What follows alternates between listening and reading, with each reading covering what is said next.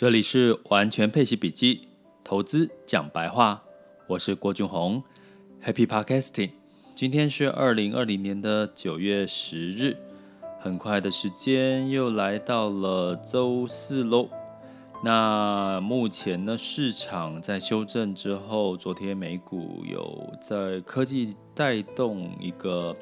反弹，吼，那当然也会带动全球市场科技。相关的产业的一个反弹，那苹果也公布了，在九月十六日的时候呢，即将要来做这个发表会，线上的一个发表会。那所有的盛事应该会集中在科技这个部分，吼。那讲到跟科技有关系呢，其实运动也跟过去以来跟科技有关系，比如说。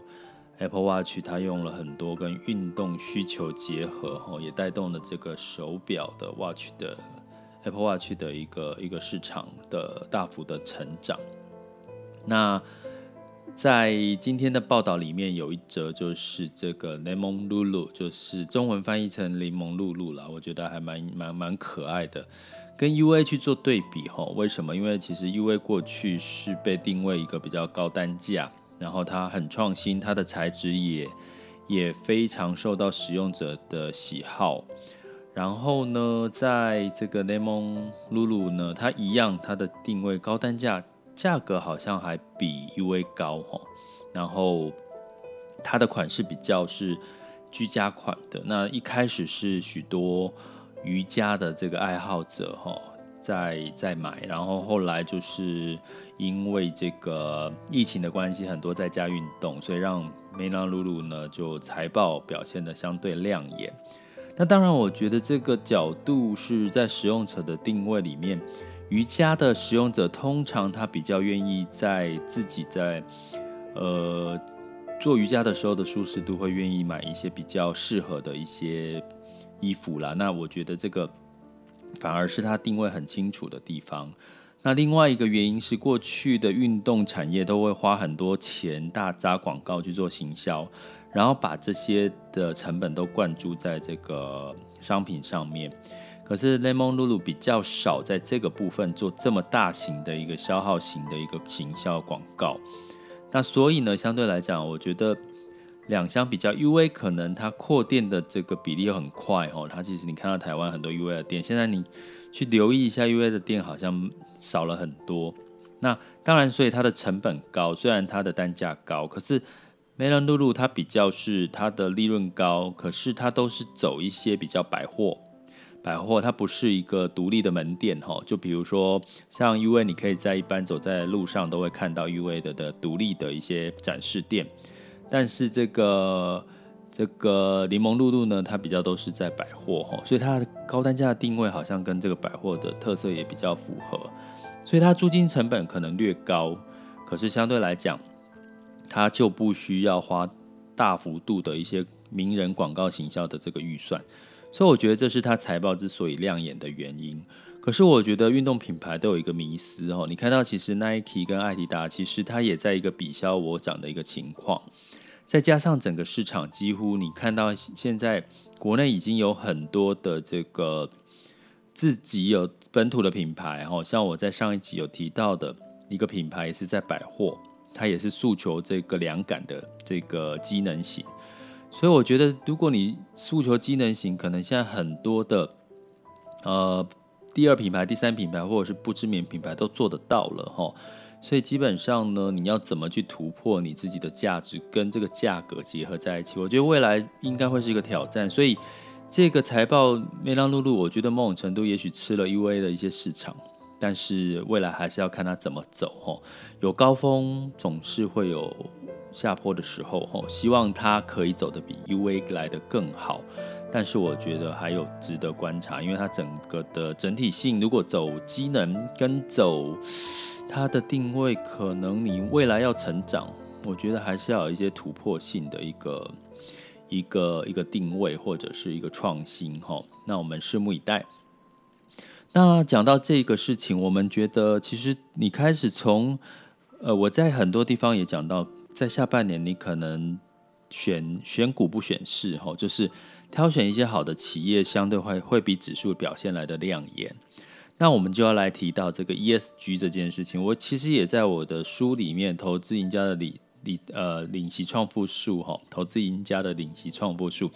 好，自己的书名都会讲到打结，真的是很不该哈，自己要打巴掌。好，那。呃，我在博客来电子书里面有独家收录了这个 ESG，也就是疫情债券这种概念的一个一个一个整理哈。那其实如果你要把这个 ESG 跟疫情为什么结合在一起，其实 ESG 就是跟公司治理、社会责任、环境的保护有关系，这三个议题结合在一起叫 ESG。所以基本上呢，嗯，你看未来后疫情时代。公司治理的好，你会避开一些公司的弊端。好，那如果你对环境保护的好，基本上你会受到消费者的喜爱、喜爱跟投资人的喜喜爱。那如果你具备了社会责任，你可能在某种程度你会减少，比如说你会环保，你会减降低你的这个企业的运作的成本。所以这三个点会让 ESG 的这个挑选原则会第一个。提早避坑，就是一些治理不好。如果它之后要爆雷的时候，你比较不会踩到雷哈。已经有很多的例子了哈。那比如说像之前这个呃加州大火的时候啊，那个时候是因为某一家的这个电厂哈，因为它就是着火了嘛，呃，就是它的这个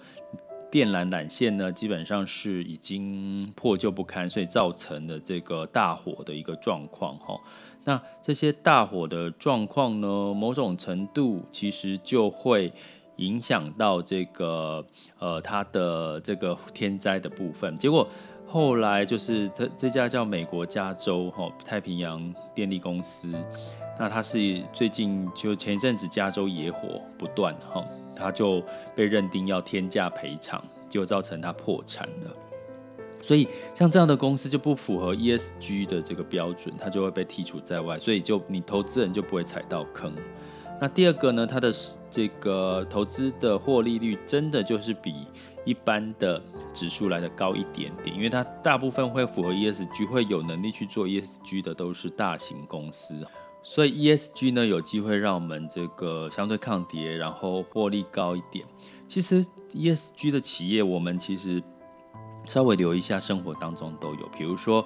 你会看到 Uniqlo，它在他的门店都会有一些回收旧衣的箱子，回收自己的旧衣。那如果你买过 H&M 的衣服，你会知道，你如果拿任何随便的旧衣给他，他就会给你打折。哦，你买的时候好像是打九折。哦，诶，大家应该都知道这件事了。哈，所以基本上这些都是属于 ESG 的。环境保护啦，社会责任的一个环节，所以很多的企业都在奉行 ESG，那也很多的 ESG 的投资基金会专门去投资这些标的。那过去五年的这个统计呢，其实大概你的投资都会比指数，好，指数来得多，大概一个百分点的一个获利。所以接下来请不要忽略后疫情时代 ESG 投资可能会带给各位。更好的收益，而且也相对抗跌哦。接下来进入到我们的全球市场盘势轻松聊。好了，那根据已经跌了三天之后呢，美股在周三的时候收高，尤其是科技股反弹了二点七一。，S M P 五百也上涨了二点零一哈，那当然这个特斯拉也上涨了哈。那在欧股的部分呢，通常美国涨，欧股也会涨哦。但是通常你会留意到最近的状况没？呃，这两天如果美股跌升，欧股跌的并没有那么多。那在昨天美股涨之后，欧洲呢，在召央行召开政策会议之前，它反弹了。那反弹的幅度也是不错哈。呃，欧洲整体指数来到一点六二 percent，然后德国上涨了二点零七。大部分我们看欧洲就是观察德国为主了哈，次其次是英国哈，德国是占我们所有的欧洲的不，如果你是透过基金投资，欧德国是最大宗，所以你看欧德国会可以可以大概知道整个欧欧股的一个基金的涨势，所以相对来讲表现的不错哈，并没有受到油价太大的一个下跌的影响。那我们讲到油价呢，油价基本上呢，其实又又回到了四十块钱，然后布兰特原油上涨二点五 percent 哈。那当然是好事哈，就像我在上一集跟各位讲，如果油价三十几块以下，可能又会造成另外一波的恐慌的危机，包含这个不管是债市或股市，但是它回到四十，那希望它可以再继续回到四十五哈，相对来讲比较健康。那油价对什么有利呢？上涨对于所谓的高收益债啦，还有能源类股的基金是有利的哈。那亚洲呢，在美股这个上涨之后呢，是周三其实是小跌的吼。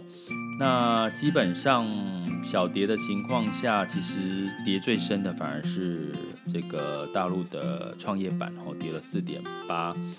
那这个跌幅应该会在这个美股收红之后呢，今天应该也都会是上涨。那我们在录 podcast 的时候呢，目前台股也是上涨了六十三点吼。那所以基本上。很简单哈，你要看亚洲的股市，就看美股的脸色了哈。那当然，美股的变数是来自于中美贸易冲突，还有在十一月份的这个川普和美国总统的选举。那黄金呢，也这个小涨了，来到一九五四哈，涨了零点六 percent。那这个美元兑换欧元是下跌的，美元指数呢是九十三点二五哈，相对来讲比较弱势。那台币当然是二十九点五四兑换美元比较强势，那最强的是人民币是六点八三三二哈。那这些的数据其实都没有太大的改变，你会看到最近很明确就是看科技股跟美股的脸色，科技涨，台股基本上就涨。那特斯拉涨，苹果涨，那就会带动全球相关的半导体电子产业的一个上涨。那修正哦，其实过去大家看到应该知道。相对来讲是健康的，那对台股来讲，相对来讲也稍微更健康，是在技术分析的过程当中，其实台股其实是价跌量缩，所以相对来讲是代代代表大家是有信心持股，不会因为下跌就把它卖掉。可是呢，在这个中国很明显，创业板跌四点八，是因为它是价跌量也增加，哈，价跌量量增量涨，所以从某种程度，在创业板，因为它比较呃入股哈，如果你有投资 A 要投资 A 股的话，它比较多是呃散户比较多哈，所以基本上它可能受到惊吓的程度，它逃跑的几率会比较高，所以大概你可以用这样的逻辑去看每一个市场。那接下来当然还是继续期待苹果的发表会，还有更多的消费的一些利多。那期待这个疫情可以就是不要再二次疫情的扩散，那应该对市场会有一个比较好、持续缓慢的一个修正之后慢慢往上走的一个走势。那反之的话，我们就要留意其他这刚刚讲到的这个总统选举、中美贸易以及这个二次疫情扩散的这个呃造成市场下修的一个拐点喽。这里是完全配息笔记，投资讲白话，我是郭俊宏，关注我，陪你一起理财。